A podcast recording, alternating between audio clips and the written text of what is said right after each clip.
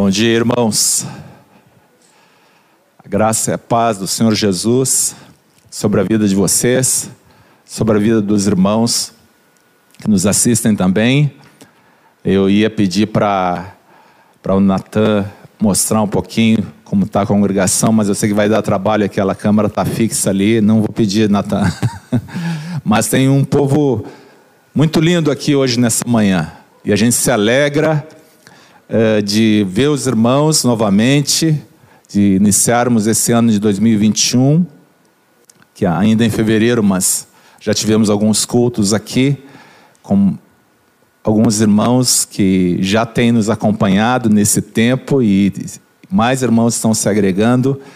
Glórias ao Senhor Jesus. O Senhor é bom, amém, amados? Aleluia, glória a Deus. Irmãos, nós estamos falando aqui sobre tempos difíceis e hoje eu queria, é, com, muita, com, muito, com muita objetividade, com muita é, clareza e rapidez também, abordar alguns assuntos sobre como, como ser igreja em tempos difíceis. Eu queria ler alguns textos com os irmãos, eu sei que Uh, quando a gente lê vários textos, fica um pouco difícil dos irmãos acompanharem rapidamente, mas eu peço um pouco de confiança e paciência aos irmãos, para que confiem que aquilo que eu estarei lendo aqui uh, é o que está na palavra do Senhor. Amém? Então, se alguns irmãos quiserem acompanhar, não tem problema, mas eu vou ler alguns textos aqui que vai servir de base para o que eu quero transmitir aos irmãos. Então, o primeiro texto que eu queria ler aos irmãos se encontra em segunda carta uh, de Paulo a Timóteo, capítulo 3, verso 1, que diz assim: Sabe, porém, nos últimos dias sobrevirão tempos difíceis. 1 Coríntios 2,15 diz assim: Porém, o homem espiritual julga todas as coisas mas ele mesmo não é julgado por ninguém. Eu, nós poderíamos traduzir essa palavra julgar como discernir também. Romanos 13, 11 diz assim: E digo isso a vós outros, que conheceis o tempo, já é hora de vos despertardes do sono, porque a nossa salvação está agora mais perto do que quando no princípio cremos. E o quarto texto que eu queria ler nessa parte introdutória se encontra em Hebreus 10, 24. Consideremos-nos também uns aos outros para nos estimularmos ao amor e às boas obras. Não deixemos de congregar-nos, como é costume de alguns, antes façamos admoestações e tanto mais quando vedes que o dia se aproxima. Eu quero dar uma ênfase especial a essa última parte. Quando vedes que o dia se aproxima. Após uh, colocar esses textos para os irmãos, eu queria uh, dizer aos irmãos que nós precisamos discernir o tempo que nós estamos vivendo e o modo como nós devemos viver. Uh, Paulo nos diz nessas cartas que eu citei aqui que com a ajuda do Espírito Santo, e está se referindo a homens espirituais, quando nós estamos vivendo na carne, nós não conseguimos discernir essas coisas, que nós podemos discernir, nós podemos entender o tempo que nós estamos vivendo. Também, em Romanos, ele fala que nós conhecemos o tempo. Então nós precisamos acordar, irmãos, abrir nossos olhos. E o autor de Hebreus fala que nós devemos atentar ou ver, ou considerar, ou prestar atenção que o dia está se aproximando, o dia do Senhor está se aproximando. Muito bem, é, a igreja e as pessoas, de um modo geral, quando assistem a algum evento de impacto mundial é, e alguma coisa acontece, as pessoas começam a se dar conta que o tempo está chegando, o tempo do fim está chegando. Isso aconteceu, se os irmãos é, lembrarem um pouco, em, no ano de 2001, quando houve aquele ataque terrorista às Torres Gêmeas nos Estados Unidos, eh, as pessoas ficaram muito preocupadas e ficaram uh, em alerta também. Isso aconteceu também no tsunami, o grande tsunami que ocorreu em 2004 na Indonésia, onde mais de 200 mil vidas foram ceifadas. As pessoas também começaram a ficar preocupadas. E agora, recentemente, no ano de 2020, houve essa pandemia mundial e todas as consequências que houveram após essa pandemia. Então, amados, se nós observarmos a política mundial, os diversos movimentos políticos, religiosos, econômicos, e eu não vou ter muito tempo aqui para tratar no detalhe de cada um deles, e também a perseguição religiosa contra os cristãos, nós veremos que já chegaram tempos difíceis para a igreja. Como o Senhor Jesus falou, os o princípio das dores né, já iniciaram. É, e isto não é não é alarmismo que nós estamos falando, mas são fatos que todos os irmãos podem observar, se informando um pouquinho das notícias. Muito bem. Segundo o Ministério Portas Abertas, o número de cristãos perseguidos no mundo de 2019 a 2020 e 2021 passou de 260 milhões de irmãos cristãos para 340 milhões de pessoas que estão sendo perseguidas por sua fé em Jesus Cristo. Isso é uma coisa muito séria, amados. Isso está aumentando. E nós temos relatos que com a pandemia ficou pior a situação em alguns países, como Bangladesh, como Índia, como Paquistão, como Iêmen, como Sudão, como Sri Lanka e principalmente na China. Muitos países também da África de, de uh, uh, religião muçulmana aumentaram a perseguição, tanto no sentido de impedir que os cristãos tivessem acesso a hospitais, como aqueles auxílios também emergenciais que alguns países deram às pessoas. Uh, o tratamento também em hospital virou moeda e muitos cristãos fosse obrigado a negar a sua fé. Então, queridos, 2 Timóteo 3,12 fala, Paulo fala o seguinte: que todos os que querem viver piedosamente em Cristo Jesus serão perseguidos. Então, como a igreja, como nós, como cristãos, vivendo ainda num país relativamente livre, mas uh, que nós achamos que daqui a um tempo a perseguição vai ocorrer aqui, de alguma forma, já está ocorrendo de algumas formas uh, sutis, mas como a igreja pode sobreviver nesse tempo? Como a igreja vai sobreviver nesses últimos dias? Um pastor americano chamado Francis Chan, uma vez, foi conversar com um líder na, uh, na igreja da China. Um dos líderes, né? E esse irmão era um líder de igrejas uh, uh, subterrâneas, não eram igrejas oficiais, porque os irmãos sabem que há nesses países comunistas igrejas oficiais, onde o governo controla tudo. E esse irmão, ele era líder de igreja nas casas, igrejas que não eram oficiais. E ele perguntou e conversando com esse irmão, esse irmão falou de cinco características que aquela igreja que estava sobrevivendo debaixo de um regime de perseguição, um regime totalmente contrário ao evangelho do Senhor Jesus Cristo, como eles estavam sobrevivendo. E ele elencou cinco características e que eu queria compartilhar com os irmãos aqui.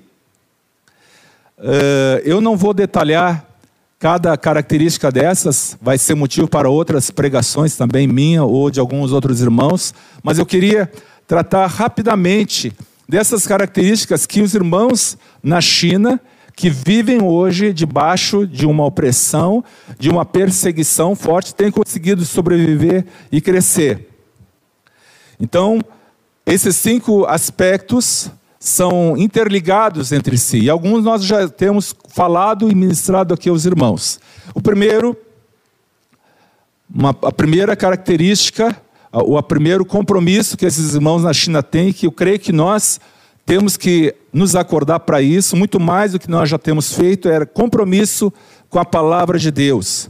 2 Timóteo 3,16 diz assim, amados: toda a escritura é inspirada por Deus e útil para o ensino, para repreensão, para correção, para educação na justiça, a fim de que o servo de Deus seja perfeito e perfeitamente habilitado para toda boa obra.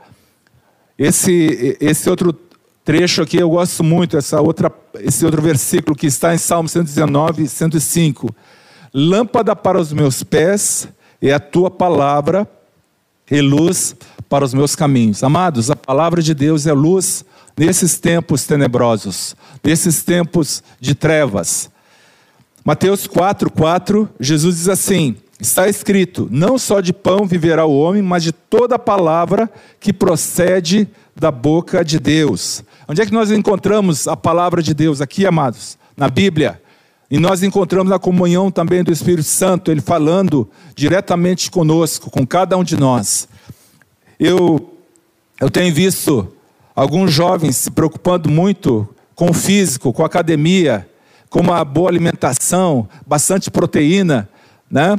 Mas eu tenho dito, eu tenho um jovem na minha casa, eu tenho dito, filho, isso é importante, o exercício físico é bom, a alimentação é boa, mas a palavra de Deus tem que fortalecer o teu espírito. E assim é com todos nós, amados. A palavra de Deus, nós precisamos comer a palavra de Deus. Amém, queridos? Nós precisamos ser fortalecidos, porque em tempos de trevas, a palavra de Deus vai nos guiar, vai iluminar o nosso caminho, vai nos mostrar como decidir e, e quando decidir. Amém? Um tempo atrás, algum, alguns anos atrás, pouco tempo, lançaram esses robozinhos que limpam a casa. Não sei se os irmãos já viram, né? É, e até um, é um eletrodoméstico um pouquinho caro. E eu, uma vez, a primeira vez que eu fui conhecer aqueles robozinhos que varrem a sala, eu achei interessante que o vendedor dizia o seguinte: olha, ele varre, varre, varre, depois vai para uma base para recarregar. Talvez até alguns irmãos tenham esse eletrodoméstico moderno, né? Da robótica aí, da invenção da robótica. E, e aí aquele robozinho vai para uma base recarrega para depois trabalhar. Assim é nossa vida, amado. Nós precisamos ser recarregados pela palavra de Deus todos os dias. Amém? Segundo, segunda característica que aquele irmão uh, líder na China falou, e que eu creio que é algo que nós precisamos ainda fortalecer na nossa congregação: compromisso com a oração. Compromisso com a oração. 1 Tessalonicenses 5,17 diz o seguinte: orai sem cessar. Orai sem cessar. Filipenses 4, 6 diz o seguinte: Não andeis ansiosos por coisa alguma, em tudo, porém, sejam conhecidos diante de Deus as vossas petições, pela oração e pela súplica, com ações de graças. E a paz de Deus, que excede todo entendimento, guardará o vosso coração e a vossa mente em Cristo Jesus. Tu quer ter paz, meu querido? Tu quer ficar tranquilo, minha, tranquila, minha querida? Ora mais, que a paz de Deus vai inundar o teu coração. Amém? A oração, assim como a palavra, tem que ser algo constante na nossa vida, queridos. Uh, eu já contei essa comparação e eu achei muito boa essa ilustração. Uma vez alguém perguntou para um pastor o que era mais importante, se era a palavra, se era a oração. Aí ele olhou para um passarinho e perguntou: qual é a asa mais importante? A asa da direita ou a asa da esquerda? As duas são importantes. Amém, amados? Nós precisamos da palavra e nós precisamos da oração. Terceira característica que aquele líder estava compartilhando foi o compromisso com a proclamação do Evangelho. O compromisso com a proclamação do Evangelho. Romanos 1,16, Paulo diz: Pois não me envergonho do Evangelho, porque é o poder de Deus para a salvação de todo aquele que crê, primeiro do judeu e também do grego. Romanos 10, 13. Diz assim: Porque todo aquele que invocar o nome do Senhor será salvo. Como, porém, invocarão aquele em que não creram? E como crerão naquele que, em que nada ouviram? E como ouvirão se não há quem pregue? E como pregarão se não forem enviados? Como está escrito: Quão formosos são os pés dos que anunciam coisas boas ou boas novas. Amados, proclamar o Evangelho com palavras, com testemunho, com a nossa vida. Eu já li isso em alguns lugares, alguém dizendo que nós tínhamos que pregar com a nossa vida e, se precisar, usássemos palavras. Mas eu quero dizer para vocês que isso é muito bonito, mas não está na palavra de Deus. Jesus diz o seguinte: prega o Evangelho. Vai pelo caminho, caminhando, onde for indo e prega o Evangelho. Prega a palavra. Fala com a tua boca, testemunha. Importante nós termos luz, eu concordo com isso, mas nós precisamos pregar a palavra, amados. E nós precisamos crescer, a começar de mim, nessa área. Precisamos ser intrépidos, precisamos pedir, Senhor, eu quero falar do, do teu amor, quero falar do teu evangelho. Então, amados, nós temos que entender que Jesus diz para pregarmos o evangelho, curarmos os enfermos e libertar os cativos. Sim, para sermos luz com as nossas boas obras, mas pregarmos o evangelho. Amém? Quarta característica aqui são essas duas últimas aqui são características um pouco pouco comum para nós que vivemos numa igreja com certa liberdade. É a quarta, uma expectativa de fé pelo agir sobrenatural de Deus. Vou repetir. Uma expectativa de fé pelo agir sobrenatural de Deus. Claro, quando nós pregamos o evangelho do Senhor, o Espírito Santo começa a operar milagres, começa a operar maravilhas, começa a operar coisas que nós não sabíamos nem como fazer. Então, queridos, essa característica nós precisamos ter isso talhado com fé. Depois, com mais calma, eu quero falar aos irmãos um pouquinho mais sobre isso. Marcos 16, 15 diz assim: Ordem do Senhor Jesus: Ide por todo o mundo e pregai o evangelho a toda criatura. Quem crer e for batizado será salvo. Quem, porém, não crer será condenado. Esses sinais hão de acompanhar aqueles que creem. Em meu nome expelirão demônios falarão novas línguas, pegarão serpentes, e se alguma coisa mortífera beberem, não lhes fará mal, e se impuserem as mãos sobre enfermos, eles ficarão curados. Aleluia, amados. Atos 14, 13 diz assim: Entretanto, demoraram-se ali muito tempo, falando ousadamente no Senhor, o qual confirmava a palavra da sua graça concedendo que, por mão deles, se fizessem sinais e prodígios. Aleluia. A pregação do Evangelho anda junto com a operação de sinais, operação de milagres, operação de cura. A conversão de uma pessoa, né? Quando ela muda, quando ela nasce de novo, já é algo sobrenatural. E Deus continua curando, libertando, mudando o destino de morte para histórias de vida. Amém, queridos? Precisamos crer que milagres acontecerão quando vidas serão salvas. Nós precisamos entender que Deus vai operar quando a igreja for perseguida, tá? Deus vai dar livramento sobrenatural em algumas situações. Talvez em algumas outras situações não. Assim como foi na igreja de Atos que nós já lemos, né? quando alguns irmãos foram mártires, morreram pela, pelo nome de Jesus. Mas certamente Deus vai operar e, e já está operando milagres. Amém, queridos? Então, essa característica da igreja em tempos difíceis, né? esperar e crer no mover sobrenatural de Deus. E a quinta característica, também é algo um pouco incomum para nós ocidentais aqui, é aceitação com alegria do sofrimento do Evangelho. Aceitação com alegria do sofrimento por causa do Evangelho. Aí alguém pode perguntar, mas vem cá, os cristãos gostam de sofrer? Claro que não. Mas quando nós entendemos que vamos sofrer por amor a Jesus, para não negar a nossa fé. Nós devemos fazer isso com alegria. Amém, amados? Atos 5,40, eu quero ler para os irmãos aqui, bem no início da, da, da igreja, quando os apóstolos são presos, né? E diz assim a palavra, logo depois eles são libertados. Chamando os apóstolos, Atos 5,40, chamando os apóstolos, açoitaram-nos e ordenando-lhes que não falassem o nome de Jesus, os soltaram. E eles se retiraram do sinédrio, regozijando-se, alegrando-se, por terem sido considerados dignos de sofrer afrontas por este nome.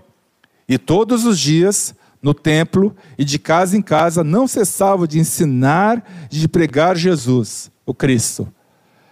Amados, os apóstolos foram açoitados, foram presos, foram perseguidos.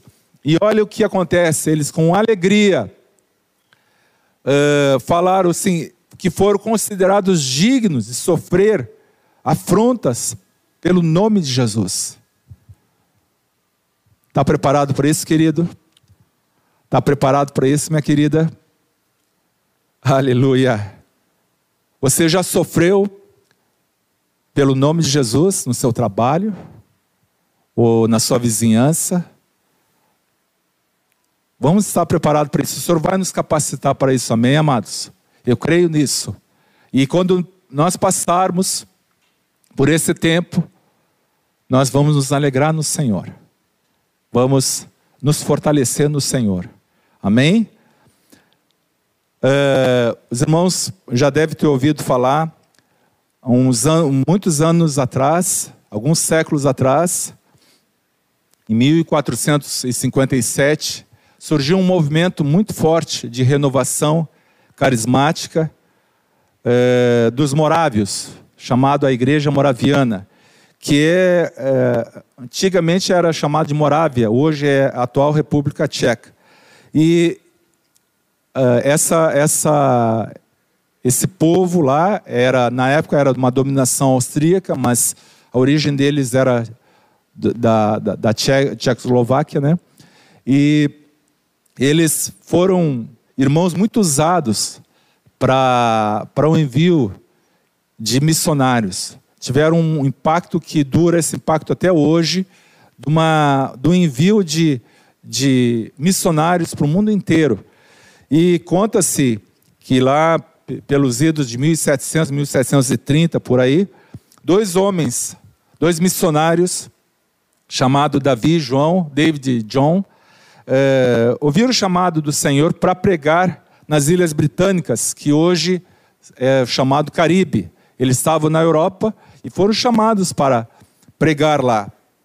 E a forma como eles foram, uma história muito linda, os irmãos podem depois dar uma pesquisada na internet sobre isso.